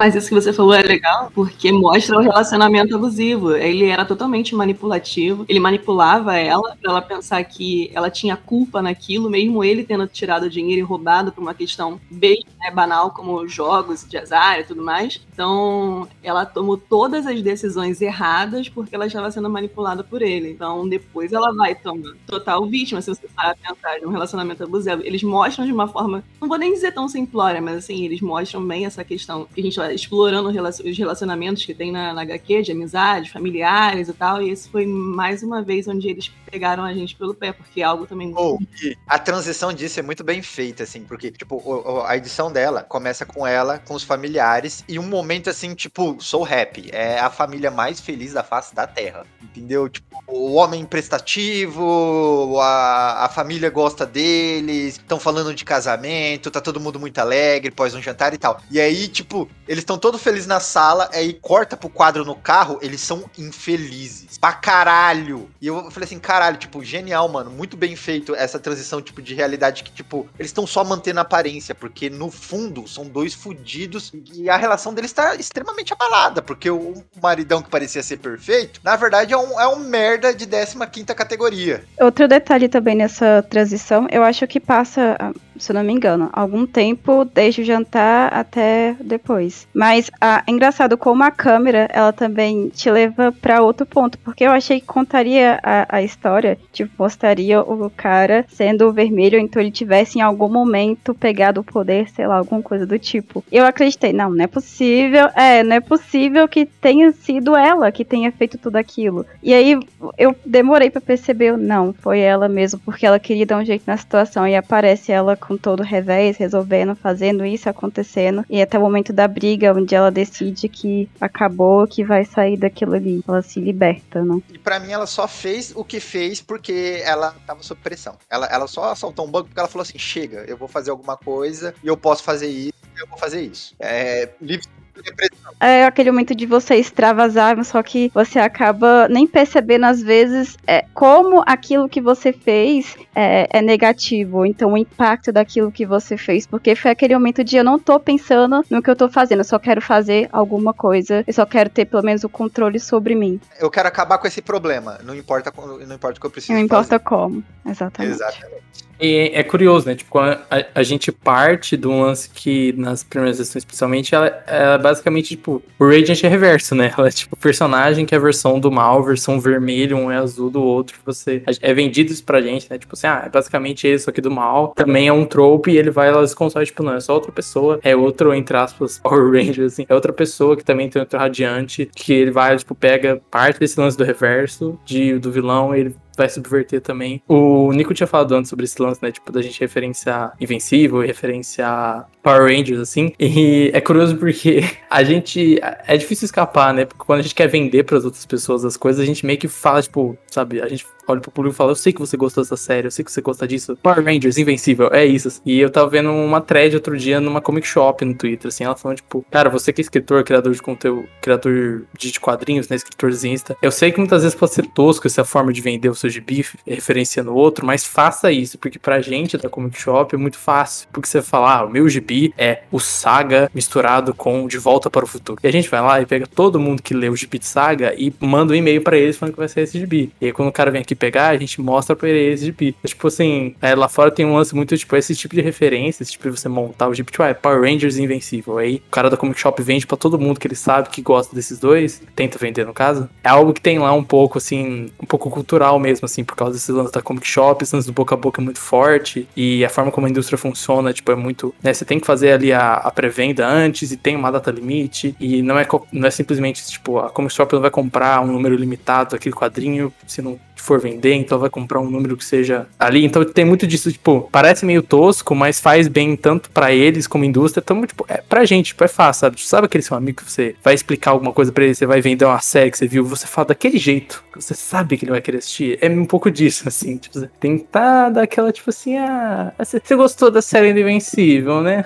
Você, eu sei que você gosta, você gosta de Power Rangers, dá aquela enrolada ali, dá aquela engambelada ali. A pessoa só descobre depois que não é isso. Agora você falando isso, eu fiquei pensando, como é que será que Invencível foi vendido? Mas na minha cabeça, assim, ó, esse gibi é o Superman colonizador e o filho dele é o Homem-Aranha. Deve ter sido vendido mais ou menos assim. Assim, já falando, não falando do Twist, mas introduzindo o Twist, o Higgins fala que quando ele tava pensando no Twist, ele foi em- atrás de entrevistas que o Kirkman deu sobre o Twist de Invencível no co- começo. Aí o Kirkman fala, cara, eu tinha planejado esse Twist pra edição, sei lá, 10, 20 e pouco. E o meu editor pediu pra puxar antes, porque eu não ia conseguir seguir ao público até lá. E ele fez na edição 7. E fala, cara, hoje em dia eu gostaria de ter feito antes. Gostaria de ter feito antes da edição 7. Hoje em dia eu faria antes. Eu demoraria menos ainda. E aí o Higgins olhou e falou: beleza, então eu vou fazer o meu na 4 mesmo. Tipo Assim, eu vou virar a história nesse ponto. Então a gente vai agora entrar no spoiler dentro do soft spoiler. Então a partir de agora é uma coisa que vai interferir muito na sua experiência de leitura desse quadrinho. Escutá-la é a sua conta em risco. Agora, se você já leu o quadrinho, vem com a gente. Tocar de novo a sirene do spoiler, vamos lá. Zona de spoilers. Zona de spoilers. E aí, mano, a cabeça explodiu, né? Porque trocou o protagonista. eu fiquei muito em choque. Se tinha uma coisa que eu não esperava, era por isso. Mas eu adorei, porque eu pensei, caramba, Eu é o momento do Marshall. Vai lá, brilha. vai lá, Tigrão.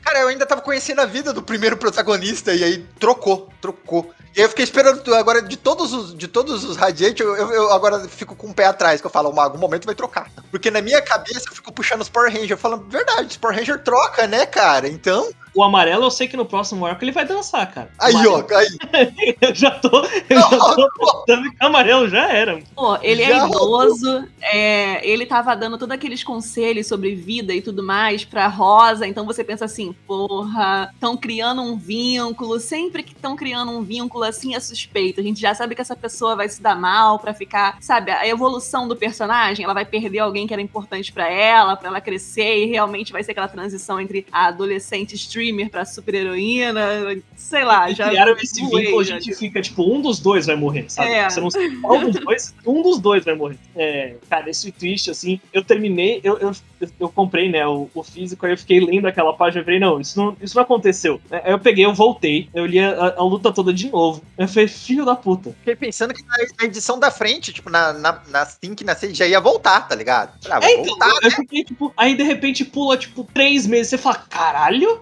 vai voltar. o maluco não vai acordar nunca, velho. Não volta mais. Não volta mais, mano. Não, é algo que volta muito pra isso, né? Tipo, de, de tropes e, tipo, conhecimentos que a gente já tem sobre gibis super-herói, né? Tipo assim, a gente lê o Homem-Aranha sabendo que o Homem-Aranha não vai morrer nessa edição. E se ele for morrer, a gente vai ficar sabendo três meses antes, numa notícia que saiu na internet. Porque assim que funciona. Porque assim, fu- ou, ou vai ser na capa do gibi, ou no título, alguma coisa assim, mais extrema, né? Tipo, episódio de Dragon Ball que acaba de, em seguida a morte do Goku, né? Tipo assim, eles anunciam pra gente o que vai acontecer. Então, tem um pouco disso, tipo, a gente não saber e é pra surpresa, tipo, não, aconteceu e vai ficar por algumas edições desse jeito e vai ter esse salto temporal e vai ser isso aí e a partir disso o gibi, tipo, a gente lê, né, da 6 pra frente pensando, pera, se ele pode fazer isso, ele pode fazer isso com qualquer um, sabe? Vira aquele negócio que atraiu tanta galera na época que Game of Thrones era um zeitgeist cultural disso, né? Tipo, qual- qualquer um pode morrer a qualquer momento, meu Deus. É, é, é, é, tipo, Fazer o bolão de quem chega vivo no fim da temporada, né? é, exatamente, assim, tipo, de trazer isso de volta. E isso é algo que, como a gente vive nessa cultura que é muito anos e anos de, de cinema, anos e anos de quadrinhos, anos e anos de série, e de muito desses tropes e muito dessas convenções, isso atrai muita gente, né? Tipo, quando a gente vai, sei lá, assistir o Esquadrão Suicida James Gunn, a mesma coisa, caralho, esse personagem morreu, será que ele vai morrer? Será que ele pode? Você fica com aquele medo, assim. E o Higgins faz isso muito bem, assim, porque depois eles são pra frente. Tinha, um momento que eu pensava que o Marshall ia morrer, tipo, puta, e se o Marshall não voltar, tá ligado? Tipo assim, se não tiver, se tiver um terceiro Regent Black, assim, que você fica, caralho, sabe? Tipo, ele insere isso muito bem, assim. Mas pra mim pegou muito mais o, a questão de tipo o Nathan tava começando a aprender o que, o que eram os poderes dele, como lidar com os poderes dele, como ele queria ser um herói, como ele não queria ser um herói. E aí vem a Red tipo com a mão gigantesca e quebra ele. Você fala Então tá, né? Então tá bom. Foi literalmente de uma página pra outra, o negócio foi pra merda. Mas o Nathan não queria assumir esse papel, né, gente? Ele tava. Ele não tinha escolha, ele não tinha como tirar aquilo ali. É, é um universo agora de possibilidades que se abriram pra ele. Ele poderia talvez deixar de se preocupar com um problema financeiro, com um livro e tentar viver isso como uma nova opção. Mas ele não tava confortável com isso até o momento. Ele tava vivendo porque ele não tinha opção. Mas a pessoa que tava empolgada, igual aquele meme do bonequinho sacudindo as mãozinhas assim, como de empolgação, era o Nathan. Então, assim, foi a vez dele. Ele, ele falava, poxa, tudo que eu faria se fosse você, né? Se ele tivesse pego o, o Radiant. Então, assim, ele teve a oportunidade de provar agora que tudo aquilo que ele falou que era possível pro, pro Nathan seria possível de ele fazer agora também. Então, Mas você percebe assim que, tipo, o Nathan, depois que ele, ele até se recupera, ele meio que não quer mais. E o, o Marshall tava até preocupado de ele pedir de volta. Ele fala: Não, mano, vai, vai fundo, tá ligado? Vai tu com essa vibe super-herói. E a vida do, do, do Nathan parece que começou a se alinhar depois que ele largou o poder, tá ligado? A namorada voltou com ele, os pais estão pagando a conta dele, ele tá tendo criatividade pra escrever. Era realmente um problema, né? Tipo, ele tinha que encaixar a vida de Radiante no meio de tudo isso. E, tipo, era muito difícil e era complicado. E o Marshall não, né? Tipo, cara, o Marshall não tem mais nada. O Marshall só tem ele de amigo e só tem o emprego dele. Tipo assim, ele precisa daquilo como um. É quase meta, assim. Tipo, ele meio que precisa da vida do super-herói, similar ao que um- uma pessoa que tá vivendo uma vida também precisa consumir mídia, consumir super-herói pra se sentir bem, né? Tem um pouco, tipo, cara, tudo que tem é ser super-herói. Tipo, é isso que ele tem que fazer, né? Mas Faz muito precisava de sentido, qualquer né? coisa, né? Se for pra pensar. Ele não É. tinha nada ao que se agarrar, ele precisava de qualquer coisa. Essa era a oportunidade única dele.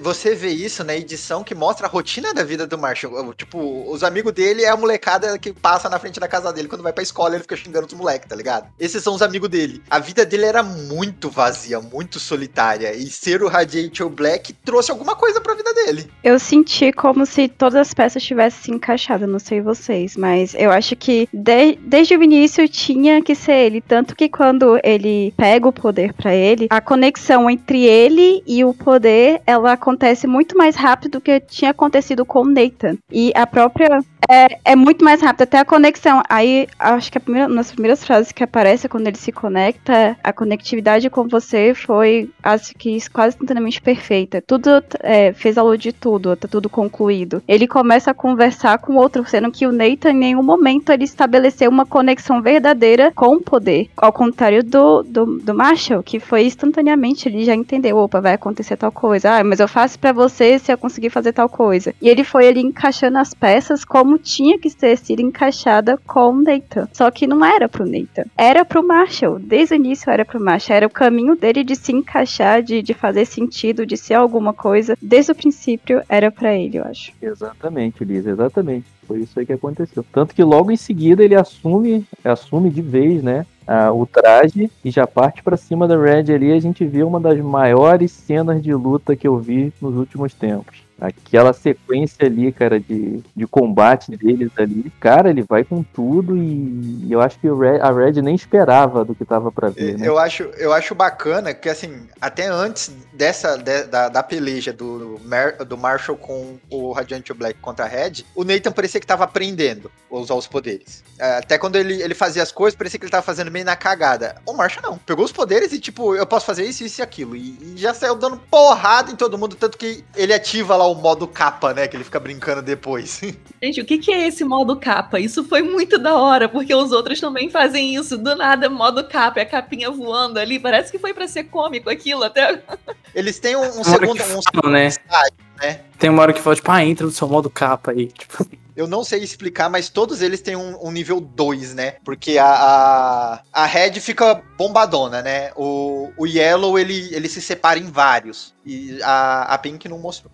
É, porque tem isso, a gente falou um pouco, pouco também, mas tipo, tem toda essa questão dessa essa tecnologia alienígena do Radiante, né? Tipo, ele pega no começo, aí ao longo das edições você vai vendo essas, essas letras que a gente não entende, a gente vai vendo, tipo, um lugar diferente, vai vendo, tipo, um robôzão gigante, e não vai entendendo o que que é, assim, até que na quarta edição antes de pouco antes de morrer, assim, né, é, não pouco antes de morrer, mas na, na edição da, da morte do Marshall, entre aspas, porque, enfim, na edição que o Marshall deixa de ser o Marshall, que o Nathan deixa de ser o Raging Black, a gente vê, né, que se conecta e tal, mas ele ainda tá relutante, ele não consegue ter 100% de conexão. E aí o Marshall consegue ter esse 100%. E a partir disso a gente vai vendo mais sobre esse radiante, vai vendo que cada cor meio que tem meio que uma, não só uma habilidade, mas também tipo uma outra forma deles ali e tal. E isso vai escalonar, assim, eu sei que eu tô pulando um, um pouquinho pra frente, mas aquela edição que o Marshall entra no, na existência, naquele lugar que aparecia na cabeça dele, na cabeça do Nathan, e vai tentar, tipo, não, putz, eu tenho que dar um jeito de ressuscitar o Nathan, eu preciso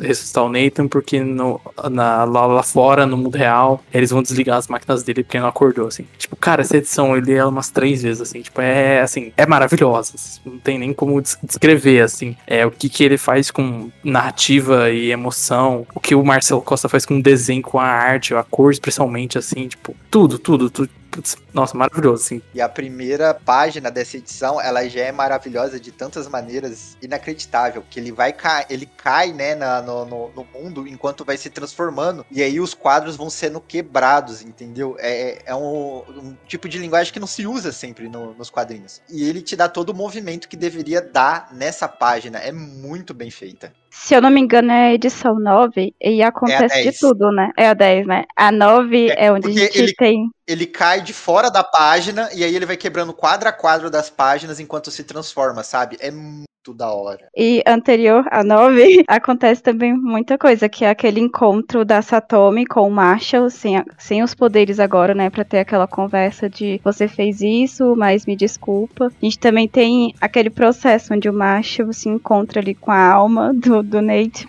e acho uma das cenas mais bonitas é quando vai chegando ali no final, que eles se encontram, conversam, assistem o filme. E aí não tem como não se emocionar com, com esse capítulo, né? Você vê muitas coisas que até o momento precisava ser fechada, ganhando ali o seu desfecho. Eu gosto muito do bate-papo deles adolescente, voltando da escola, sabe? Eu falei, putz, eu fiz muito isso, hein? Esse bate-papo nerd. Não, e, e toda aquela coisa do, do Marshall sentando na, na na beira da cama, né, do, do Nathan e, tipo, fazendo os planos deles para quando o Nathan acordar. E, e, cara, é de quebrar o coração, sabe? Contando as novidades, os filmes que saíram, que eles gostariam de ver juntos. Isso foi foda. E é tanto, tanta coisa que você fala assim, tipo, porra, você não vê em, em, em quadrinho de herói hoje, por exemplo, que, que tira essas, essas minúcias, sabe, de, de construção de personagem, que, que prefere fazer coisas positivas em meio a lutas ao invés de, de realmente mostrar esses momentos é, bons, sabe? Tipo, e aí quando ele volta com a alma do... na verdade. É, né? e quando ele volta com a alma do Nathan, tipo, todo mundo puto com ele porque achou que ele tivesse abandonado todo mundo por seis semanas, quando na verdade ah, ele tava salvando isso aí pra mim. Em relação à história, isso aí pra mim foi uma das coisas que eu não gostei, porque assim, ele ficou todos os dias, todos os dias ininterruptos ali ao lado do amigo contando e tal, para ele, mostrando o apoio dele. Porque mesmo que ele ficasse lá só em silêncio, ele estava ali todos os dias. É, e quando ele voltou, eu esperava, tipo, uma preocupação. Cara, a gente ficou louco, a gente achou que você tivesse se matado, morrido, mas que bom que você voltou. Eu esperava algum tipo de apoio, porque ele deu todo o apoio e estrutura pro, pro Nathan enquanto ele, enquanto ele estava ali. E aí, quando ele voltou, ele teve, tipo, raiva. Todo mundo teve raiva dele. Foi um, um encontro negativo. Eu sei que se passaram seis semanas, mas, porra, cara, não faz sentido. Mas eu acho que é porque, assim, é, é, é, se você vai sumir, deixa um recado, tá ligado? Porque as pessoas se preocuparam. E aí a raiva vem, tá ligado? Não, você tá bem, tá bem. A raiva vem, porque as pessoas se preocuparam. E também tem um rolê da a, última coisa que ele fez, ele deu uma cena no hospital, né, mano? Foi doloroso pra família. Então a família do Nathan tem motivo de estar tá odiando o macho. Agora o resto da humanidade. Não, é, porque a família do Nathan trata como se ele tivesse abandonado ele, sendo que eles viram que ele não, não fez isso em todo o tempo que ele fez lá. E ele ficou lá, né? Isso, isso que eu achei estranho. Sei lá, deu uma, uma raivinha. Eu acho que eles ficaram com raiva pelo, pelo que ele fez e depois por ele ter sumido, tá ligado? Tipo, ele não queria que desgasse os aparelhos, a família tava sofrendo sofrendo. É que é um rolê muito delicado, assim. Acaba consigo... que se não fosse por aquilo, ele teria, eles teriam desligado, né? Ele teria morrido. É, mas assim, eu não consigo mensurar é, a dor dessa cena, porque eu nunca passei por uma situação dessa, tá ligado? Mas eu, eu fico pensando, tentando pensar em, em vários níveis e de ambos os lados. Então, eu meio que. A família do Nathan ter raiva do, do Marshall, eu acho meio justificável sim. Então, querendo ou não, é, é toda aquela questão de tipo, o Nathan acordou, se, se eu não me engano, eram quantos meses? Foi, fo- foram vários meses de coma, né? Foram. E- Foi quase um ano, dez meses, não foi? Quase um ano. É, então. Então, tipo, ele tem que reaprender a falar, ele tem que reaprender a andar. E o Marshall, ele esteve junto no processo, entre aspas, quando era, vai, conveniente, em que o, o Nathan não tava precisando de ajuda deles. Ele não tava precisando de, tipo, um, um apoio moral porque ele não tá conseguindo dar dois passos seguidos. Ele não tava presente quando eles precisavam de alguém pra dormir com o cara lá no hospital, tá ligado? Exatamente. E, e, tipo, você tem toda uma questão de, pô, você sumiu por uma semana, você fica preocupado, né? Dá, dá aquela coisa. Você some por seis semanas e você perde alguns momentos, tipo, importantíssimos em que, querendo ou não, o Marshall era possivelmente o mais desocupado ali pra realmente estar do lado do Nathan depois de todo aquele tempo e ajudar ele com fisioterapia, ajudar ele com fonoaudióloga, e ele não tá mais lá. É o melhor amigo que é quase irmão do cara. Ele não tava lá. Exatamente. E assim, por mais que a gente tenha todo esse lado e que a gente saiba o, o- tudo que o Marshall sacrificou, sabe, pelo Nathan, as outras pessoas só têm a, a cara de tipo, não, ele surtou no hospital, vazou, não deixou, tipo, recado pra ninguém, o cachorro dele ficou abandonado. Então, realmente, tipo,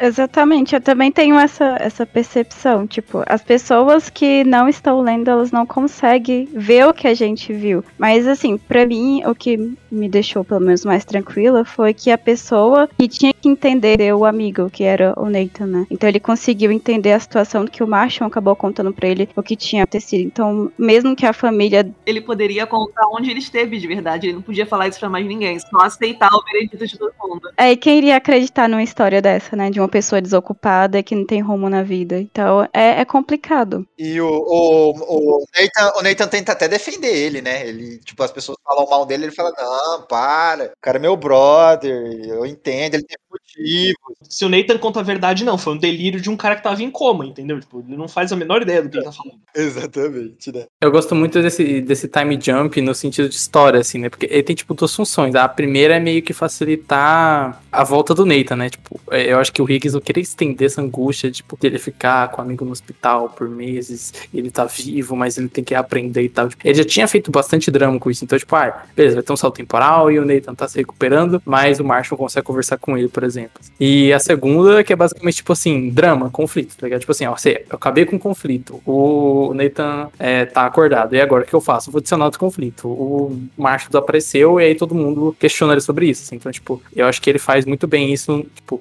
de criar essa, essa bola de neve, essa máquina de conflito e tipo, ok, tem esse problema, eu resolvi, mas tem que adicionar outro e você nunca perder esse ritmo, assim, nunca tem um pro... Não tem aquele momento que é tipo assim, ah, o Marshall tá de boa, então na casa, ah, tem um amigo, eu tenho um Só pode ah, ser resolvido no final.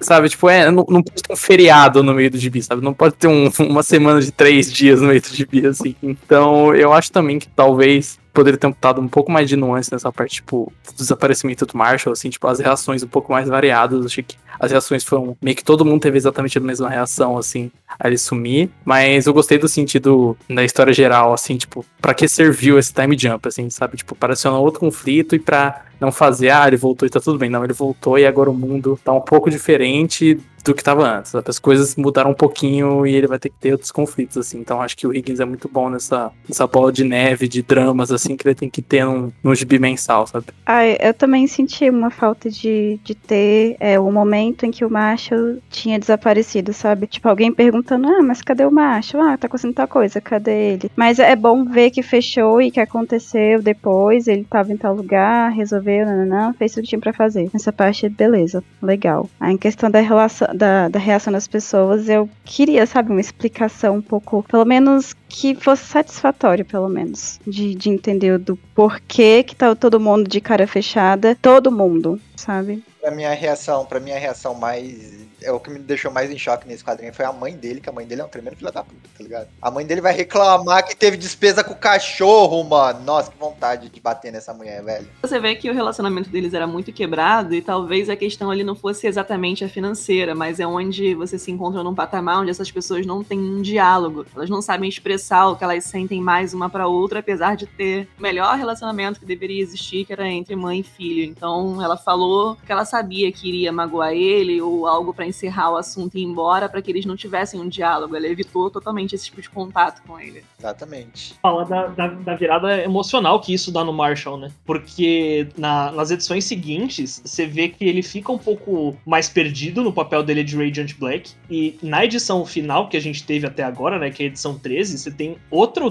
twist muito forte, assim. Você tem um duplo twist carpado mesmo, que o Higgins coloca, que é o, o, o Marshall virando pra uma, é, pra uma solução violentíssima, assim, pra um O lado dos... negro da força. É, pra, pra, pra esses. é, como é que fala? Pra essas cópias, né, de superpoderes que estão aparecendo, pra essa galera que tá usando a, a energia que. Os vilões, né, do, do, do, do- desse gibi, eles absorvem energia dos heróis pra ter os poderes. Pensei a mesma coisa que você, porque o ponto alto dele se esforçar e fazer de tudo era o amigo que estava no hospital, era a força motriz dele. Ele tava, ele queria recuperar o amigo, queria se vingar da, da Red, e então ele tava com, com força total pra cumprir o objetivo. Parece que depois que o Nathan acordou, ele murchou, ele como se ele não tivesse um objetivo mais a cumprir. Esses super vilões estavam aparecendo. Ele, ele não tem mais alguém pra honrar, né? É, porque Mas assim, tem um rolê também, tem um momento no bar que ele se sente até meio inútil agora, tá ligado? Que o, o Nathan É. fala, ah, eu vou lá fazer outra coisa. E ele,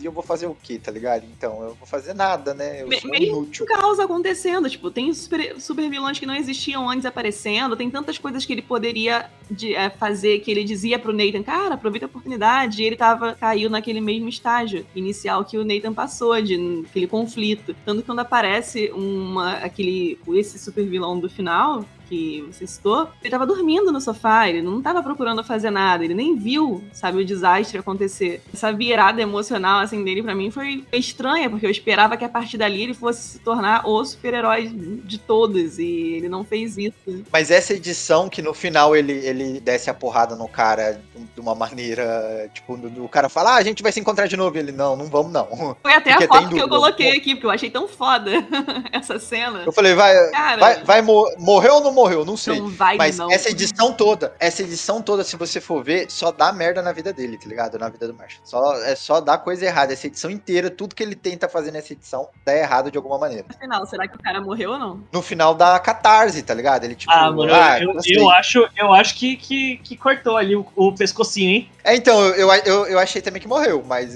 só saberemos na próxima edição. E o, o, o Black dele tá até mais black quando ele se transforma, porque eu acho que, tipo, é o estopim emocional.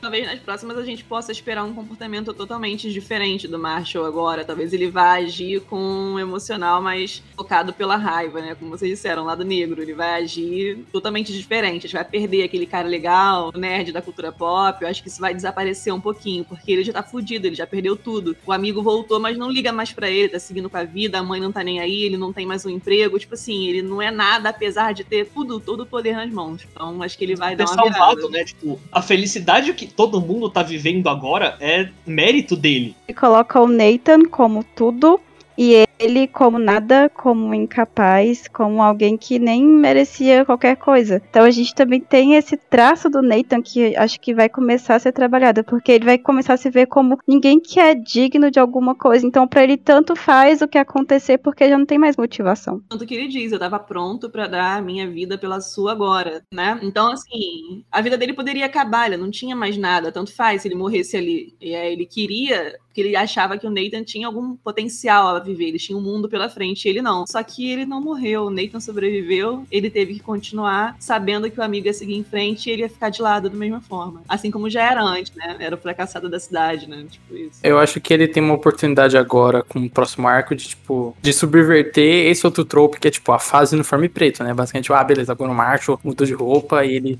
O Ranger bonzinho que virou mal por algum motivo. É a próxima É, fase. tipo, ele vai ter a fase no mal. É tipo a temporada, a temporada dos Smallville, que o Clark tava mal, a, a, o Aranha É o uniforme preto, tipo, esse trope. É, tipo, esse trope da fase má, assim. Eu acho que ele tem a oportunidade de, tipo, trabalhar isso e subverter, ou talvez, tipo, é, fazer mais parecido com o que a gente imagina mesmo, mas acabando de uma outra forma. Tipo, ele fez isso em tudo da TB, né? Tudo da TB é alguma convenção que ele subverte. Então, é, a minha expectativa, acho que futuro é essa, né? Que ele pegue isso, tipo assim, a, a fase True Radiant, True Black do, do Marshall e faça ele ficar. E, e faça alguma coisa com isso de uma forma que gente não espera, assim. Eu consigo enxergar de uma outra forma. Até o momento, é, o uniforme que o Nathan tava usando era branco. Eu não sei se as cores, pra mim, elas parecem ter relação com as personalidades. Então, até o momento, o Nathan e o Marshall estavam usando a mesma cor de uniforme. Ou seja, de certa forma, a motivação do Marshall era o Nathan. Ou seja, de qualquer forma, o Nathan ainda estava presente ali. Quando passa a mudança do uniforme, depois de tudo que aconteceu, beleza, ele resgatou, é, ele começou a, a se enxergar de uma certa forma porque ele passou pela existência. Agora ele ganha uma oportunidade de ser o Marshall, ou seja, uma nova mudança, uma mudança de cor, uma mudança de realidade. Eu acho que o Radiant Black vai começar agora, porque a gente vai começar a ver o Marshall como Marshall e não mais o Marshall com a motivação em Nathan ou o Marshall vivendo o Nathan. Agora vai ser o Marshall vivendo por ele mesmo a sua própria jornada. Acho que agora vem isso aí. Vem a jornada do Marshall. Exatamente. Acho que agora começa o Radiant Black. Mas o pior é que a gente nem vai ver o Marshall de verdade, né? Porque é o Marshall com raiva e não ele sendo apenas. É uma das ele sendo versões.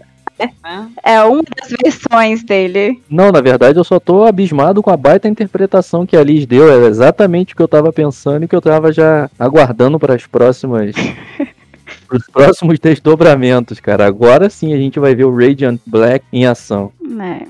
É, ele meio que, tipo, se desprendendo do Nathan, né? Tipo, ele tava fazendo isso pelo Nathan, porque ele queria salvar o Nathan, porque tá, tá, tá. E agora, beleza, o Nathan tá salvo, o Nathan tá de boa. O que, que ele vai fazer agora? Ele tem, tipo, encontrar a identidade. Eu também fico, fico pensando que se talvez o Nathan não vai é, é, não necessariamente voltar, mas ter alguma inserção, porque na, na 13 fica um pouco sugerido que vai rolar isso, né? Fica um pouco sugerido que, pera, a cabeça do Nathan ainda tem um, aquele rolê da, da existência um pouco lá nela. Então eu fico pensando, será que, tipo, ele vai só ajudar o Marshall nisso, ou será que ele vai ter realmente, tipo, alguma. É, al- algum. Tipo, ele vai virar outra coisa que não o Regent Black, não alguma coisa assim. mas ele deve acrescentar, deve ser mais um que vai estar lá pra ajudar, sabe o quê? Resgatar o Marshall dessa, desse lado negro aí. Acho que ele vai voltar e vai ser ele que vai trazer ele de volta.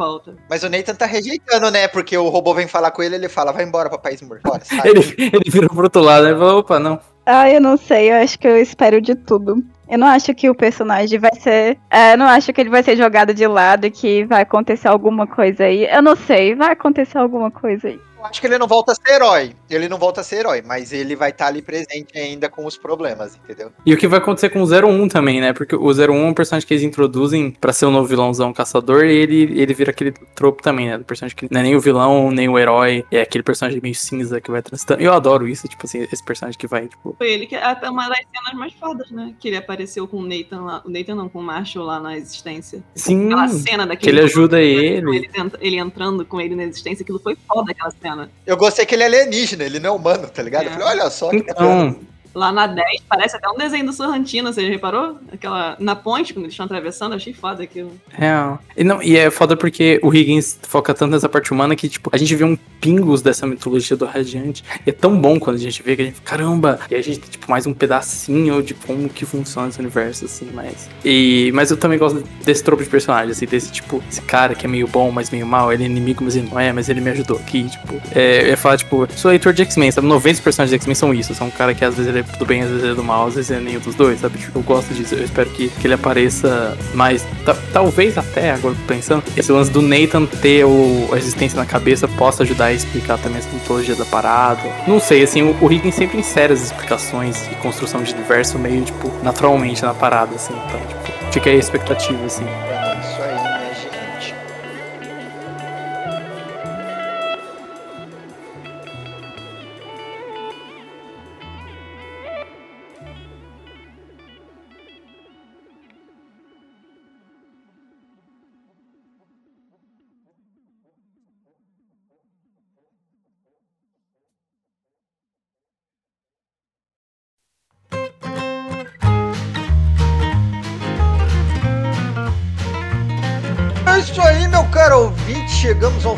Ao final desse episódio radiante. Maravilhoso falar desse ponto é, regular.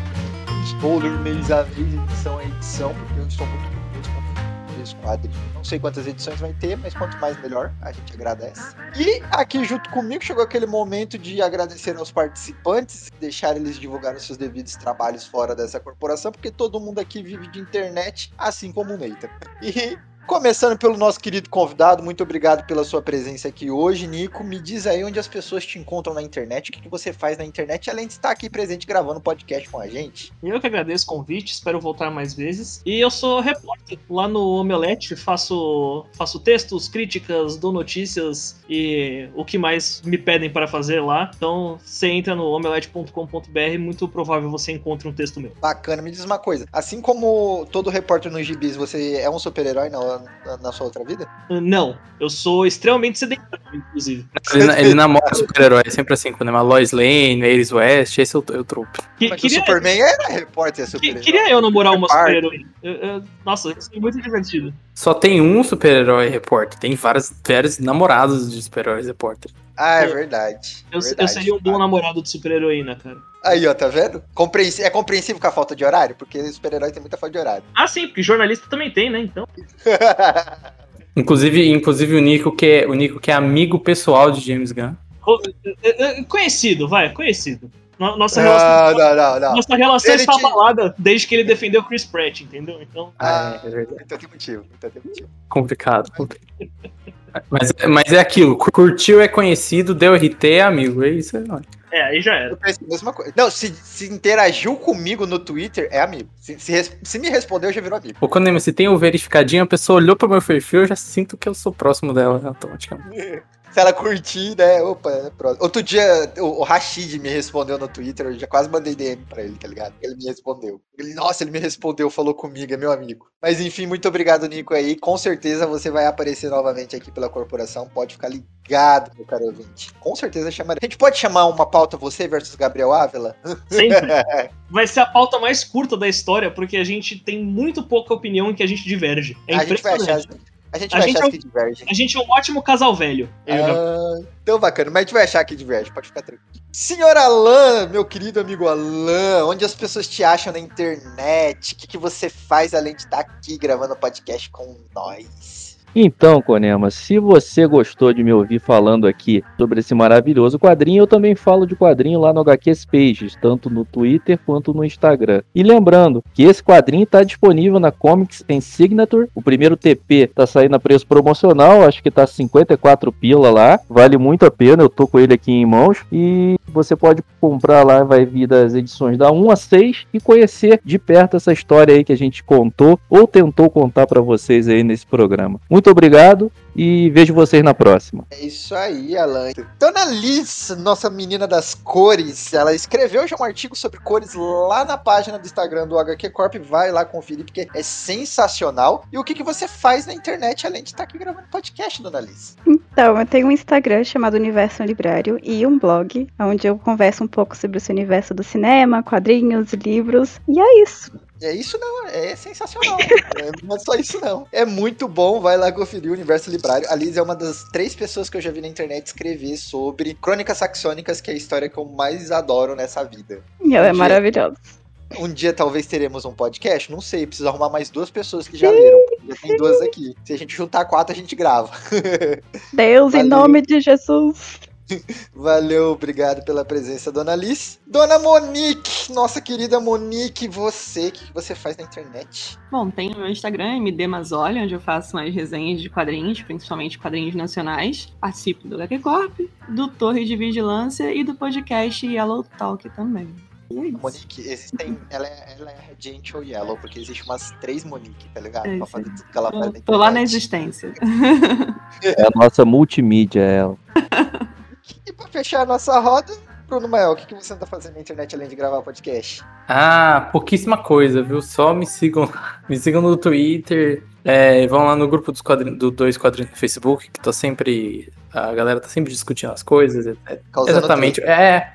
O grupo dos quadrinhos ele é a praça do bairro da comunidade de quadrinhos. Parece, é, vai lá, senta na praça. E aí você vai olhar lá e aquele cara brigando, aquele velho gritando sozinho no meio da rua, aquele outro que tá jogando truco com outro velho, sabe? Aí você encontra o seu amigo, é tipo isso. Então vai lá no grupo dos quadrinhos, tem eu, tem o Anthony, tem o. Às vezes, o- raramente tem o Enzo, enfim, tem, tem uma galerinha ali, tem uma galera que também já foi con- convidada aqui do podcast. E também siga a gente lá no Twitter, é arroba Porra, esqueci o arroba do HQ Corp, é complicado. Arroba Calma HQ. Corp. Joga na, joga na busca HQ Não, Corp. não é, não, pessoal. não. Gostei. É o nenhum, nenhum arroba nosso é simples, né? Não É, pode esquecer que o Bruno é o Wikipédia dos quadrinhos também, que o menino sabe de tudo. Exatamente. O nosso É, arroba muito no tempo Instagram- livre. Arroba, arroba, Mentira, eu não, não tenho tanto, li- tanto tempo livre assim, não. Aqui.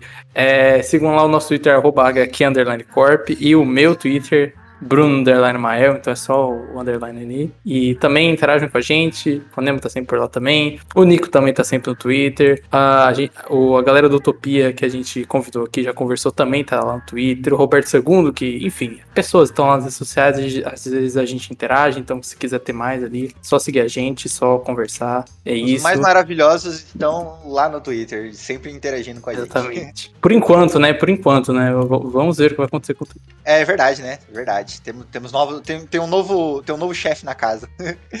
Não importa, o Orkut voltou. Comunidade, exatamente. Comunidade é o HQ Corp no Orkut. Se, se houver o retorno do Orkut, estaremos lá, ok? Estaremos lá. Então é isso aí, meu caro ouvinte. Não deixe também você de conferir as redes sociais do HQ Corp. É Twitter, Instagram, Facebook, temos todas. E é só você jogar HQ Corp na sua busca que você encontra a gente. Essa corporação que fala de quadrinhos todos os dias. Vai lá conferir os posts da Liz. Vai lá conferir os posts do, do nosso querido Everton, que faz também um trabalho maravilhoso nas nossas redes sociais. E de curtir o nosso programa todo final de semana. E caso você tenha alguma dúvida, sugestão ou querer comentar sobre o quadrinho, também comente no- na publicação do episódio do quadrinho. Por exemplo, nesse aqui, você quer falar sobre a Jet Black, então pode comentar aí nos comentários. Comentar nos comentários é muito bom. Pode falar aí nos comentários que a gente vai responder. E aí o Bruno Mel consegue tirar uma dissertação no comentário também. Aí vai virar uma discussão estilo dois quadrinhos, Pode ter certeza. Mas é isso aí, meu caro ouvinte. Muito obrigado pela sua participação, pela sua colaboração, por ter nos escutado até aqui e por ser essa pessoa maravilhosa. Muito obrigado a todo mundo que participou desse podcast hoje. Um forte abraço e tchau, tchau. Tchau, tchau.